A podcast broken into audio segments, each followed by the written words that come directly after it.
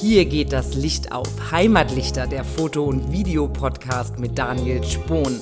Spannende Gäste, interessante Gespräche und wahre Leidenschaft für das schöne Foto. Blende auf. Heute starten wir mit Teil 1 einer neuen Dreier-Serie. Ja, und dafür habe ich mir niemand geringeren als Markus van Houten eingeladen. Ja, Markus kommt aus Stolberg bei Aachen mitten in der Eifel und dort hat er auch so seine ersten Schritte mit der Kamera gemacht.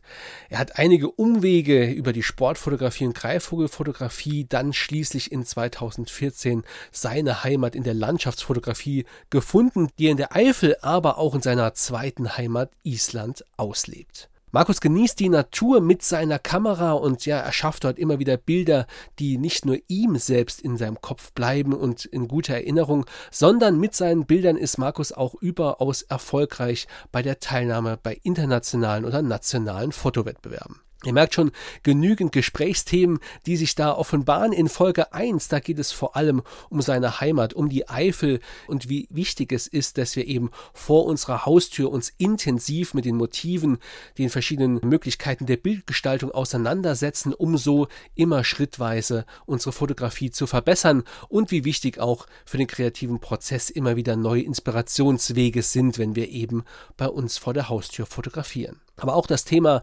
welche Wertigkeit Bilder erfahren, wenn sie dann mal gedruckt werden, dem werden wir uns widmen. Welche Themen dann Folge 2 und 3 auf uns warten, dazu mehr am Ende dieser Folge. Wenn ihr jetzt schon mehr über Markus erfahren möchtet, dann besucht auf jeden Fall seine Homepage www.fun-hauten.eu. Das lohnt sich auf jeden Fall und jetzt möchte ich euch gar nicht länger auf die Folter spannen. Viel Spaß mit dem Gespräch mit Markus van Houten.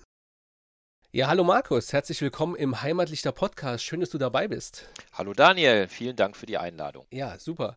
Du Markus, so als Landschaftsfotograf in der Eifel, ich sag mal so, mit Farben ist da ja nicht so viel los, ne? Du musst Grautöne schon sehr mögen oder hast du vielleicht mittlerweile sogar auf eine Leica M10 Monochrom umgestellt? Ja, das ist wirklich eine, ein sehr guter Einstieg. da muss ich lachen. Nein, also ich habe noch keine Leica M10 Monochrom, sondern ich versuche nach wie vor noch mit meiner Canon-Ausrüstung entsprechend auch bunte Bilder herzustellen. Das funktioniert in der Regel auch ganz gut. okay. Natürlich hat die Eifel auch wunderschöne Ecken, ne? Und Vielleicht muss man ein bisschen genauer suchen, ne? aber gerade für Natur- und für Landschaftsfotografen ist es natürlich eine absolut fantastische Region, in der würde ich jetzt mal annehmen, vielleicht noch nicht so viel los ist wie anderswo in Deutschland. Oder hat sich das auch in den letzten Jahren und vielleicht auch insbesondere durch die Pandemie geändert? Ja, das ist ein, eine sehr gute Frage, die du mir als zweite Frage hier stellst. Also ist es schon so, dass es ein paar wenige, ich sag mal, Hotspots gibt, wo du schon immer mal jemanden trifft, insbesondere natürlich, wenn die Vorhersage entsprechend ist. Aber es ist natürlich nicht jetzt vielleicht überlaufen wie, weiß ich nicht, äh, Pfälzerwald, was so eher deine Heimat ja wahrscheinlich ist, oder, oder die Alpen oder die bekannten Seen, die es so gibt. So ist es sicherlich nicht, aber man trifft schon an einigen Punkten immer mal wieder so auch sogar auch Gruppen, bis zu zehn Leuten manchmal, man kann aber auch durchaus noch alleine sein. Also das gibt es schon noch. Es hat die Pandemie natürlich, hat auch das etwas verändert, auch mein fotografisches Verhalten natürlich. Und von daher sage ich mal, es ist eine sehr schöne Ecke. Und auch hier gibt es durchaus wirklich attraktive Spots, auch fast zu jeder Jahreszeit. Ja, du bist ja quasi als Landschaftsfotograf in der Eifel groß geworden. Was macht für dich denn den besonderen Reiz aus, in dieser Region bis heute immer noch zu fotografieren? Ja, der besondere Reiz liegt zum einen halt daran, dass es ein Stück Verbundenheit mit der Heimat ist. Das heißt, man hat keine weiten Anreisen, man fährt, keine Ahnung, 20 Minuten, halbe Stunde, dreiviertel Stunde, bis man, bis man am Spot ist, muss dann entsprechend nur noch den Fußmarsch hinter sich bringen. Das ist das eine. Und, und zum anderen ist es natürlich so, dass es auch wirklich landschaftlich sehr reizvolle Ecken gibt, die die mir immer wieder gefallen und wo ich immer wieder auch gerne hinfahre, weil es eben genau die zwei Punkte sind, die, die Verbundenheit mit der, mit der Heimat und auch der landschaftliche Reiz. Wir hatten es am Anfang schon so ein bisschen mit dem Klischee, dass in der Eifel alles grau ist, ja, Schiefergebirge und so ein bisschen vielleicht farblos. Hat das für dich auch einen besonderen Reiz, eben diese Klischees auch ästhetisch einzufangen? Ja, im Umkehrschluss jetzt vielleicht wenn ich an Schwarzwald denke, denke ich auch an dunkle Fichtenwälder, die so nebelverhangen und moosgrün sind irgendwie, ja. Mhm. Dass man genau diese Klischees eben auch einfängt oder ähm, ist es vielleicht auch eher so, dass du mit deiner Bildsprache genau gegen diese Klischees ankämpfst, ne, um zu sagen, okay, es ist auch, es ist nicht so, wie es vielleicht auf den ersten Blick erscheint bei uns. Ja, also es ist ganz anders, als es auf den ersten Blick erscheint. Ich habe auf, insbesondere auf meinem Instagram-Kanal, kann man aktuell einige Herbstbilder sehen und die sind fast alle hier aus der Region. Ich sagte eben schon Umkreis, Dreiviertelstunde plus Fußmarsch. Die sind alles andere als grau. Die sind sehr bunt, sehr farbenfroh. Man muss natürlich wie immer zur richtigen Zeit am richtigen Ort sein. Und der Frühling, der Sommer, auch der Herbst, da muss man natürlich die richtigen zwei Wochen erwischen, dass eben das Laub entsprechende Färbung hat und noch nicht drunter gefallen ist und gerade mal kein Dunst, Wolken, keine Ahnung was ist. Und ansonsten hat man hier wirklich sehr, auch sehr farbenfrohe Momente. Also jetzt kommen sicherlich die nächsten Wochen, wo es, wenn kein Schnee liegt, natürlich eher ein bisschen grau und düster ist im November, aber das haben wir ja überall. Ich habe aber gerade die Vorhersage gehört, dass es am Wochenende in der Eifel schneien soll. Das würde mich sehr freuen. Dann hat man nämlich direkt das Grau wieder in Weiß umgewandelt und dann wird es wieder etwas attraktiver. Ja, da sprichst du gerade ein sehr schönes Thema an. Denn ich finde, wenn man sich intensiv und über Jahre hinweg auch eben zu jeder Jahreszeit mit einer Region oder vielleicht sogar mit einem einzigen Motiv oder einer Komposition beschäftigt, dann ist das eigentlich ein guter Weg, sich selbst fotografisch weiterzuentwickeln, seine Kreativität zu fördern.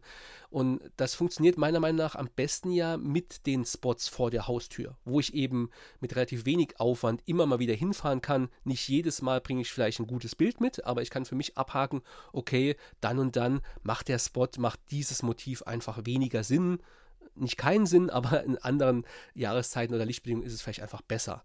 Auf der anderen Seite muss man sich dafür ja auch immer wieder motivieren. Ja? Wie motivierst du dich, dass du deine Eifelspots immer, immer wieder aufsuchst?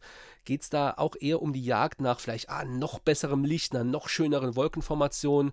Oder suchst du vielleicht auch gezielt nach neuen Bildkompositionen, wenn du die, ja, die offensichtlicheren schon, schon hast? Ja, also du stellst mir genau die richtigen Fragen, lieferst mir fast sogar die Antworten. also Daniel, es ist, es ist eigentlich eine Mischung aus dem, was du gerade sagst. Es gibt den einen oder anderen Spot, wo ich immer auf eine besondere Lichtstimmung warte. Zum Beispiel Nebel im Tal, oben Sonnenaufgang, wenig Wolken. In der Regel ist es dann so, es ist gar kein Nebel da, trotz Vorhersage. Und oben ist alles dicht ja. oder oben ist alles dicht oder der Himmel ist klar und man hat Nebel, aber oben keine Wolken. Das ist dann das, ich sag mal, das, das gute Übel, aber wenn dann da noch ein paar Wölkchen bei wären, wäre es noch schöner.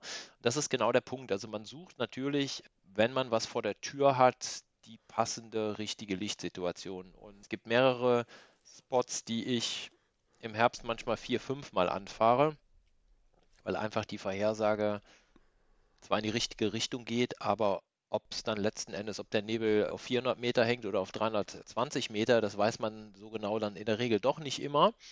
Und das entscheidet, ob ich jetzt im Grau stehe oder ob ich oberhalb des Nebels oder an der Nebelgrenze stehe. Ne? Das kennen wir alle, das Problem.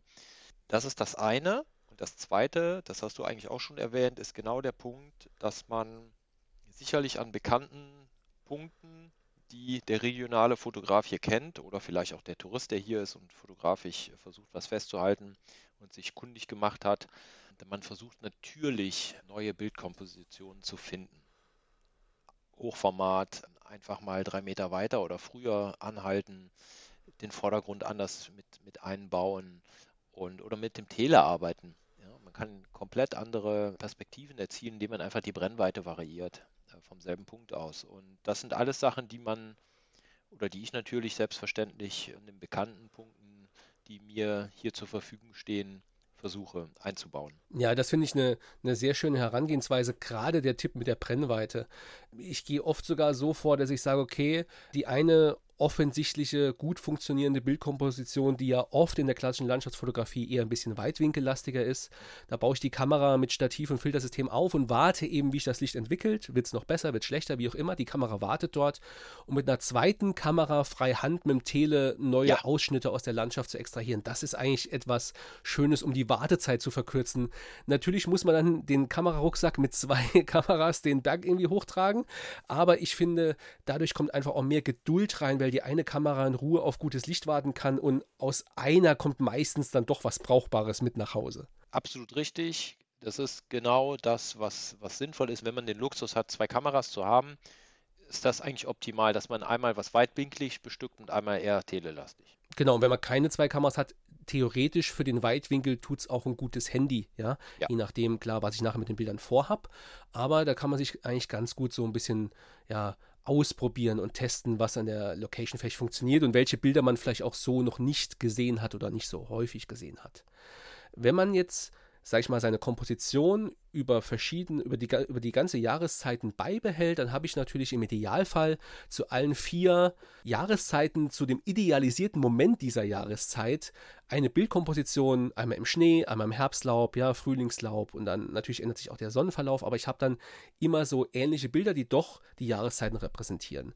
Wenn ich jetzt, wie du vorhin gesagt hast, im, im Herbst ein paar Mal einen Spot anfahre, weil ich auf eine bestimmte Wettersituation, Lichtsituation hinspekuliere und ja, habe immer einen ähnlichen Bildaufbau bedeutet das ja auch, dass jedes Bild, was dann entsteht, wo es noch besser war von den Bedingungen, in anderes verdrängt. Ja, also ich, ich kann ja nicht nachher, äh, kann ich schon, aber es macht wenig Sinn, 20 Bilder vom selben Spot, selber Bildaufbau zu zeigen, mit durchwachsenen Lichtstimmungen und Wetterphänomenen und dann ein richtig gutes. Es bleibt ja eigentlich, es gibt ja das schöne Buch Eins reicht, ja, das ja. eine übrig. Und wenn ich dann noch mehr andere Kompositionen suche, mit, sei es Brennweite, sei es Hochformat, wie auch immer, dann kann ich natürlich das Portfolio ein bisschen breiter machen. Ne? Das ist vielleicht ja. so. Genau. Er hat, hat alles wie immer sein Für und Wider, ne? Ja, aber das ist genau der Punkt. Du hast vollkommen recht. Äh, ich bekomme vielleicht, wenn ich diesen Punkt mehrmals anfahre, am Ende trotzdem nur ein Bild oder zwei, aber nicht eben vielleicht fünf, weil ich fünfmal angefahren bin, weil die die eine Licht oder die, die Umgebungsbedingungen, so möchte ich es mal nennen, das ist natürlich Fotografie, ist malen mit Licht, kennen wir alle den Spruch. Das ist das Licht letzten Endes, was den Ausschlag gibt und dann verdrängt die eine Situation die andere vielleicht. Ne? Das ist natürlich so. Aber man kann damit auch so ein bisschen, wie du es richtig darstellst, auch die, den Wandel der Zeit vielleicht an, anhand der, der Jahreszeiten ruhig äh, dokumentieren. Das habe ich jetzt so noch nicht gemacht. Also es ist nicht, dass ich stringent sage, ich fahre den Punkt A an im weiß nicht, im Mai, wenn das Laub gerade schön grün, saftig ist, dann im Juli, August nochmal, Spätsommer, dann im Herbst nochmal, dann im Winter nochmal. So habe ich es noch nicht gemacht. Ist aber vielleicht eine Option. Bei dem einen oder anderen Baum könnte ich mir das zum Beispiel vorstellen, dass man den mal in vier Jahreszeiten dokumentiert. Da hast du mir, siehst du, wieder einen guten Tipp gegeben. Habe ich so noch nicht probiert, aber ist mal eine Idee. Ja, wir kennen das ja alle. Man kommt manchmal auch an einen Spot, wo man vielleicht zum ersten Mal ist und es passt einfach alles. Es ist so wirklich, wo man sagt, okay, so muss es sein. An andere Spots fährt man Dutzende Mal hin und hat dann einmal genau die Bedingungen, die man erhofft hat egal wann dieses eine erhoffte Bild eintritt, führt das bei dir auch dazu, dass du ja so ein bisschen satt bist, was diesen Spot angeht? Also mir geht es so, wenn ich dann denke, okay, ich habe jetzt ein echt gutes Bild und es hat alles gepasst von diesem Spot, muss ich persönlich da so schnell gar nicht nochmal hin. Das ist richtig, ja, geht mir auch so. Und gerade je nachdem, zu welcher Jahreszeit, Uhrzeit es ist, habe ich auch schon mal das Problem, dass ich nicht genau weiß, was machst du denn jetzt heute? Weil das hast du schon im Sommerlicht abends. Den Spot hast du im Herbst, eigentlich zu einer Bedingung, wo es nicht besser geht. Das passiert mir natürlich auch. Das ist, ist vollkommen klar. Aber das ist vielleicht der Luxus, den wir auch haben, dass man sagt, es gibt vielleicht auch mal einen Moment, dann lege ich die Kamera einfach weg und setze mich vielleicht mit meiner Frau oder mit meinen Kindern auf die Terrasse. Das fällt mir zwar ehrlich gesagt schwer und gucke mir den Sonnenuntergang an.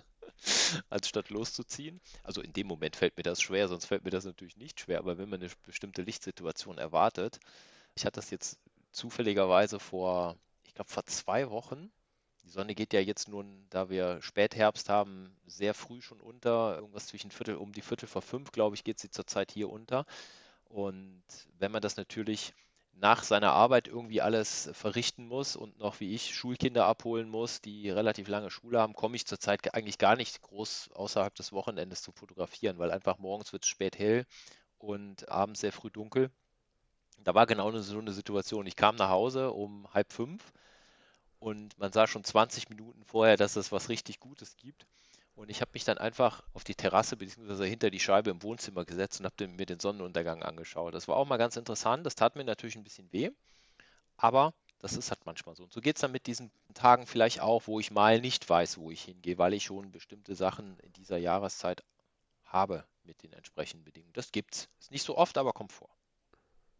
Ja, ich glaube, es ist auf jeden Fall wichtig, dass wir gerade als Fotografen auch mal den Blick am Sucher vorbei oder ohne ja. Sucher, ohne Display genießen können, ja, und auch diese Momente noch einen Wert haben, auch wenn das Bild dann eben nicht in unserer Lightroom-Datenbank oder in unserer Bildbearbeitungssoftware landet, sondern nur in unserem Kopf abgespeichert ist. Absolut. Wenn du jetzt vor Ort bist und hast jetzt vielleicht schon eine Bildidee. Ja, du gehst dorthin und weißt schon ziemlich genau, ah, das habe ich vor, Wetterbericht sieht schon gut aus und dann ändert sich vor Ort alles. Die Bedingungen passen absolut nicht, um diese Bildidee umzusetzen. Kannst du dann spontan eine andere Bildidee entwickeln und die erarbeiten oder bist du da doch ein bisschen gefangen erstmal in der Situation und ärgerst dich, ach, klappt jetzt nicht, fahr gleich nach Hause oder wie gehst du damit um? Sehr gute Frage. Eigentlich hatte ich immer, behaupte ich von mir, ich kann mich sehr gut auf wechselnde Bedingungen einstellen. Soll heißen, ich stehe an einem Spot, ich habe mir eventuell sogar bestimmte Dinge im Kopf oder ich habe Bilder gesehen, wo ich sage, ich probiere auf jeden Fall mal diese Standardsituation, diesen Standardaufbau. Das gibt es ja bei manchen äh, Bildern. Jetzt denke ich vielleicht nicht an die Eifel, sondern eher an, an Island oder sonst was. Da gibt es vom Godafoss, was weiß ich, gibt es zwei, drei Standardpunkte, wo man die Bilder macht. Das will ich natürlich auch machen, klar. Aber wenn das Wetter dann da nicht so ist, dann switche ich irgendwann um und mache zum Beispiel wenn jetzt Wolken aufziehen, dann mache ich halt einfach eine Langzeitbelichtung. Also ich schraube einen ND-Filter oder äh, mittlerweile geht das ja magnetisch, mache einen ND-Filter drauf und sage, okay, dann belichte ich halt mal 30 Sekunden oder mal 10 und schaue mal, wie der Wolkenzug ist. Und wenn er dann auch noch in die richtige Richtung geht, das heißt entweder von hinter der Kamera oder von vor der Kamera, dass man diesen Zug schön einfangen kann, dann habe ich was ganz anderes produziert und bin nachher vielleicht trotzdem happy, auch wenn es nicht so ist, wie ich es haben wollte. Das heißt, man muss immer in der Landschaftsfotografie sich auf die Situation einstellen, weil es eigentlich nie so kommt, wie man es denkt. Ja, und ich finde, weil man bei Landschaftsfotografie ohnehin fast immer ein Stativ dabei hat, ist auch gerade das Spiel mit mhm. extremeren Belichtungszeiten, ja, ich will nicht sagen eine Notlösung, ja, aber wenn alles andere ein bisschen Fahrt ist, dann ist es manchmal vielleicht doch mal interessant, mal zu sagen, komm, dann belichte mal zwei Minuten mhm. und guck mal, was die Wolken vielleicht für interessante Strukturen am Himmel zeichnen, die man so eben gar nicht sehen kann. Genau, so ist es ich sag mal so, es gibt ja verschiedene Fotografen, die äh, sich inspirieren lassen. Entweder durch ganz andere Medien, ja, durch Filme, vielleicht sogar durch Bücher, durch äh, Kunst jeglicher Art oder eben auch durch andere Fotografen. Hilft dir das beim kreativen Umgang mit deinen Motiven? Also ich meine jetzt nicht unbedingt genau die Bildkomposition, böses Wort, zu kopieren, sondern einfach zu sagen, okay, auf diese Art und Weise, mit dieser Brennweite, mit dieser Aufnahmetechnik oder wie auch immer, bin ich an meine Motive noch nie rangegangen. Vielleicht ermöglicht mir das einen ganz anderen Einstieg zu meinem ja, Motiv. Auf jeden Fall. Also ich glaube, ohne andere Fotografen und Bilder, die ich mir im, damals war es Facebook, andere heute würde man Blogs sagen, wie nennt man es? Äh, Foto-Community, weiß ich nicht, wie nennt man es jetzt nochmal? Du weißt, was ich meine. Diese, diese Fotogruppen, die es im Internet gab, die heute für mich aber jetzt eigentlich keine große Bewandtnis mehr haben, wäre ich, glaube ja. ich, gar nicht in die Landschaftsfotografie eingestiegen. Ich habe mir immer sehr gerne Bilder angeschaut von, von anderen guten Fotografen und bin da inspiriert worden. Nicht, wie du richtig sagst, um es eins zu eins zu kopieren. Das habe ich natürlich auch probiert, ganz klar gerade am Anfang. Ich sagte auch, es gibt manche klassische Motive, da machen alle eigentlich erstmal das gleiche Bild und danach probiert man mal was anderes. Das mache ich genauso. Aber ohne das wäre ich sicherlich nicht da, wo ich jetzt bin. Ja, ich muss sagen, ja, weiß nicht, ob dir vielleicht ähnlich geht. Ich habe auch ein paar Kollegen, die sehen das ganz anders. Manche sehen es so wie ich. Mir geht es so, dass ich durch ja, andere Fotografen und deren Bilder von Spots, wo ich vielleicht noch nie war und hin möchte, ein Stück weit aber auch zu stark vorgebrieft bin ja. oder sogar gehemmt bin, ja, weil ich denke, okay, das Bild ist schon Wahnsinn, ja, also die Bildkomposition, ja, das bekomme ich vor Ort auch noch hin, aber das liegt die Stimmung, das ist, also wie oft muss ich da hin, bis ich das, man will es ja noch besser haben, man will es mindestens so gut haben, aber eigentlich will man noch besseres Bild, ja, ja. und ja. Äh, dass ich dann sage, okay, du, sorry, aber das Ding ist, glaube ich, durch für mich, ja. Ja. Kennst du das auch, das ja, Gefühl? Ja, ich kenne das Gefühl natürlich. Natürlich kenne ich das. Nur zu gut. Aber ich sehe es immer so ein bisschen als Ansporn, als Anspruch. Ich hatte am Anfang auch immer dieses, nenne ich es mal Mickey Maus, also so, so ein bisschen, ich bin eine kleine Mickey Maus und um mich herum sind nur Elefanten. und wie soll denn die Mickey Maus so ein Bild machen wie der große Elefant hier neben mir, ne? So das, ne? Weil der Elefant, da habe ich das Bild schon gesehen und die kleine Mickey Maus kann das nicht reproduzieren oder ganz anders darstellen und es sieht trotzdem wunderbar schön aus. Das kenne ich auch und ich habe am Anfang relativ viel Glück gehabt eigentlich, als ich anfing zu fotografieren. Also Wetterglück rede ich jetzt von, sodass es mir anscheinend, wenn ich eine gute Komposition hatte, nicht so richtig schwer gefallen ist, gute Bilder zu machen. Ich erlebe aber jetzt gerade in den letzten zwei Jahren, dass ich nicht so vom Wetterglück verfolgt werde. Und ich erlebe, dass ich an vielen Punkten stehe und mich ärgere, dass das Wetter mal wieder nicht so ist, wie ich es haben möchte. Von daher kann ich das total verstehen. Und dann ist man natürlich, ja, warum hat der denn das Wetter gehabt? Also ich gönne jedem äh, seine, seine Stimmung und sein Wetter. Er war, er ist aufgestanden oder hat sich aufgemacht, war, ist, war da und hat das Bild gemacht und er hat alles richtig gemacht. Ne? Das also gar keine Frage. Aber das geht mir auch schon mal so, das kann ich verstehen. Aber ich kann nur sagen, da darf man nicht aufgeben. Die Landschaftsfotografie ist, ist nichts für, für Faulpelze. Ähm, jeder scheitert, jeder scheitert nochmal und das Wichtige ist, wieder aufzustehen und wieder weiterzugehen und wieder hinzugehen. Und irgendwann haben wir Glück alle. Das ist so. Ja, auf jeden Fall. Ich finde gerade Landschaftsfotografie oder Naturfotografie allgemein, da muss man auch eine gewisse Leidensfähigkeit ah, mitbringen. Ja. Was das und es ist immer so ein Auf und Ab, ja. Man hat manchmal, auch je nachdem, wie kritisch man mit seiner eigenen Fotografie umgeht, äh, geht man mal durch Täler und ja. dann hat man wieder ein Hoch und arbeitet aber eben an sich konstruktiv und auch sehr kritisch. Ich finde, durch Social Media wird das Ganze aber natürlich noch so ein bisschen befeuert, weil gerade wenn man mit vielen Fotografen vernetzt ist, ja. äh, die alle permanent fotografieren und man wird so bevor er denkt, das kann ja nicht sein, jetzt hat der schon wieder so ein Glück und hier schon wieder so ein Hammerbild, ja? ja. Man meint ja, egal wann die rausgehen, ja. die haben immer wahnsinnig geile Bilder. Äh, wenn man jetzt mal genau guckt, wie oft die vielleicht Bilder posten, die vielleicht auch schon älter sind, macht es ja nur die Masse an Fotografen, die mit Eindrücken auf einen einregnen. Und dann denkt man so wieder, okay, ich war wieder zwei Wochen nicht draußen, ja. Oder die letzten zweimal hatte ich echt blödes Licht oder wie auch immer. Und jedes Mal, wenn ich Instagram aufmache, denke ich, oh mein Gott, was ist da draußen los? Es ist ja der Wahnsinn, ne? Da muss man sich, glaube ich, auch so ein bisschen frei von machen, dass man ja, ja. nur die Best-ofs gezeigt bekommt von einer riesen Community, die einfach unglaublich viel unterwegs ist, viel Erfahrung hat. Und auch bei denen ist nicht jeder jede Auslösung ein Knallerbild, klar.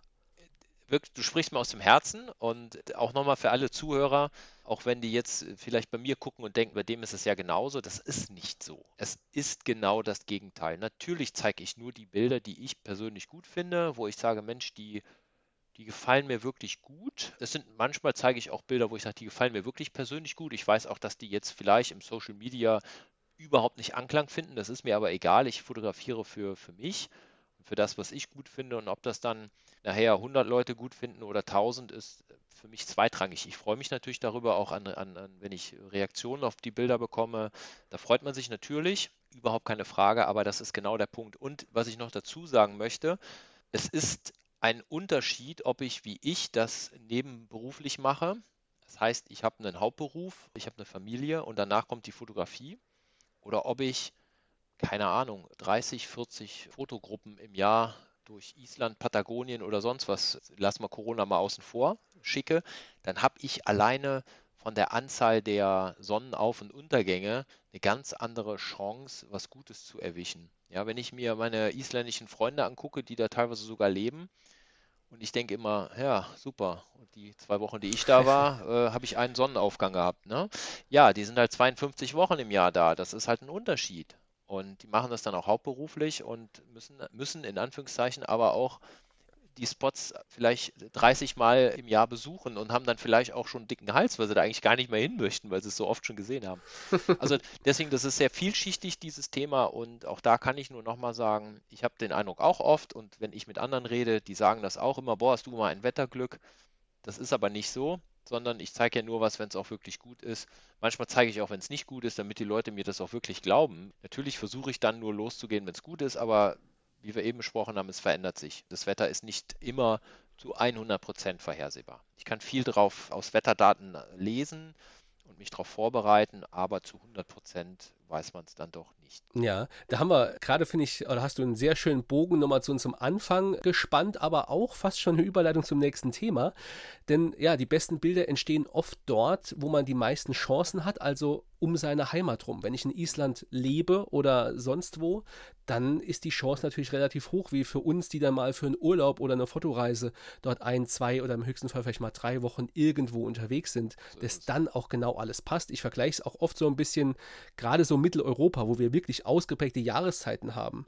Wenn jemand vom anderen Ende der Welt zu uns kommt und je nachdem, welche Woche er teilweise erwischt, sieht ja auch die Landschaft völlig unterschiedlich aus. Oder gerade wenn ich an Tier- oder Makrofotografie denke, ja, da gibt es ja wirklich Motive, die sind eben nur diese eine Woche oder diese, diese paar Tage überhaupt präsent und, und fotogen und den Rest vom Jahr denkt man sich, was ist denn das hier für ein Acker? Ja, ja. hier ist ja nix. So ich habe bei Instagram doch Bilder gesehen von hier, die waren richtig schön, ja. ja. Da hat alles geblüht und jetzt komme ich hierher, der vielleicht keine Jahreszeiten kennt, weil ich äquatornah lebe, wie auch immer, oder nicht Jahreszeiten in diesem Sinn, ne? Und dann denkt man sich, okay, was ist denn hier los? Und das denke ich mir bei Reisen eben oft auch im Grunde müsste man mal ein ganzes Jahr vor Ort sein und wirklich gucken, was spricht mich selbst noch an in dieser Jahreszeit oder in diesem Spot. Ja, wann ist es vielleicht ja. auch noch schön, ne? solche Dinge. Ja, genau, total richtig. Und war ganz interessant, ganz kurz, vielleicht noch ein Satz. Ich war in der Pfalz vor Beginn des Herbstes, irgendwann Anfang Oktober. Da war noch nicht wirklich Herbstfarben, aber ich hatte zwei Tage Zeit, bin ich schnell runtergefahren, sind von mir aus vier Stunden. Dann habe ich einen italienischen Fotografen getroffen bin mit ihm ins Gespräch gekommen. Das war ein Fotograf, der fotografiert viel für diese Reisemagazine oder auch er macht ganz viele Titelbilder für Geomerian und weiß ich nicht was alles. Und er hat mir gesagt, also Deutschland und, und, Zentraleuropa ist der beste Ort, um Fotos zu machen. Und dann habe ich mit ihm so diskutiert und er sagt, er ist drei Monate im Jahr in Deutschland, um Fotos zu machen für diese Magazine. Und Fand ich mal ganz interessanter Ansatz. Ne? Der Italiener kommt nach hier, ähm, um Fotos in Deutschland zu machen. und er sitzt in der Fels auf einem Felsen mit mir und macht ein Foto, was vielleicht das nächste Titelbild ist in irgendeinem von den ganz großen Zeitschriften. War schon interessant. Also da sieht man, der hat halt mehr Zeit und er sagt, er muss manchmal fünf Tage, sechs Tage braucht er manchmal, um das Bild zu machen, an diesem einen Punkt. Ja, ja, letzten Endes sind wir Fotografen ja auch auf der Jagd nach diesem idealisierten Moment. Ja. Ne? Und das dann eben auch beim Titelbild denken die Leute, ach, ist das mit dem Pfälzerwald herrlich. Mhm. Ja, okay, also es ist generell, die Region ist nicht schlecht, ja, aber ja. so wie auf dem Bild sieht sie eben vielleicht Nein. dann auch nur ein, zwei Wochen im Jahr aus. Genau so ist es. Und das ist ja schon so ein bisschen verzerrter Blick auf die Sachen, aber mein Gott, so ist es letzten Endes fast genau. überall. So ist es. Ja, super. Markus, bevor wir gleich den Sack zumachen, noch ein Punkt, der mich interessieren würde. Gerade ja, bei den Heimatlichtern, insbesondere auf heimatfotos.de, da haben ja vor allem gedruckte Bilder einen hohen Stellenwert.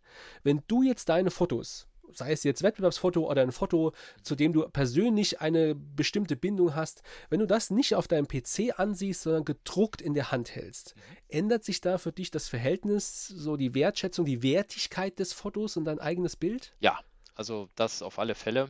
Es ist anders, wenn ich das, ich sag mal, dieser flüchtige Moment am Display, ne, das ist schön, aber wenn ich es an der, ich sag mal, an der Wand gedruckt sehe, ist es noch eine ganz andere Hausnummer. Und äh, wenn ich ein Bild verkaufe an den, an den Kunden, dann sage ich immer, schickt mir doch mal ein Bild, wo es hängt und wie es aussieht. Und es macht immer einen ganz anderen ja, es hat einen anderen Stellenwert. Ja, und da ist ja auch nochmal die Vorauswahl, ne? so das, mhm. das Schwierige zu sagen, okay, äh, welchem Bild verleihe ich die Ehre, gedruckt zu werden? Ja? Mhm. Will ich mir das wirklich lange anschauen, wenn ich es bei mir zu Hause vielleicht selbst aufhänge, was passt dahin? Ne? Aber auch da ja. ist es ja nichts für die Ewigkeit. Ich habe teilweise Bilder, die hängen bei mir eher im Winter, andere hängen eher im Sommer. Genau, das ja wollte ich gerade sagen. Man wechseln. kann wechseln. Genau, das ist das Gute. Irgendwann kann man wechseln. ja.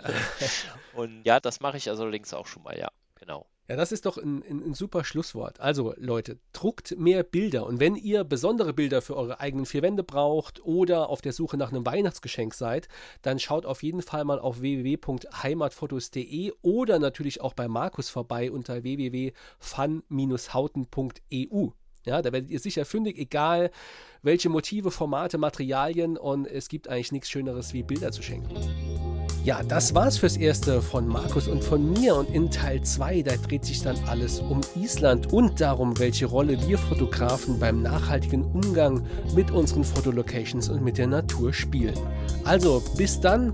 Abonniert am besten auch gleich den Heimatlichter Podcast, damit ihr auch in Zukunft keine Folge mehr verpasst. Wir hören uns dann beim nächsten Mal. Bis dann, euer Daniel.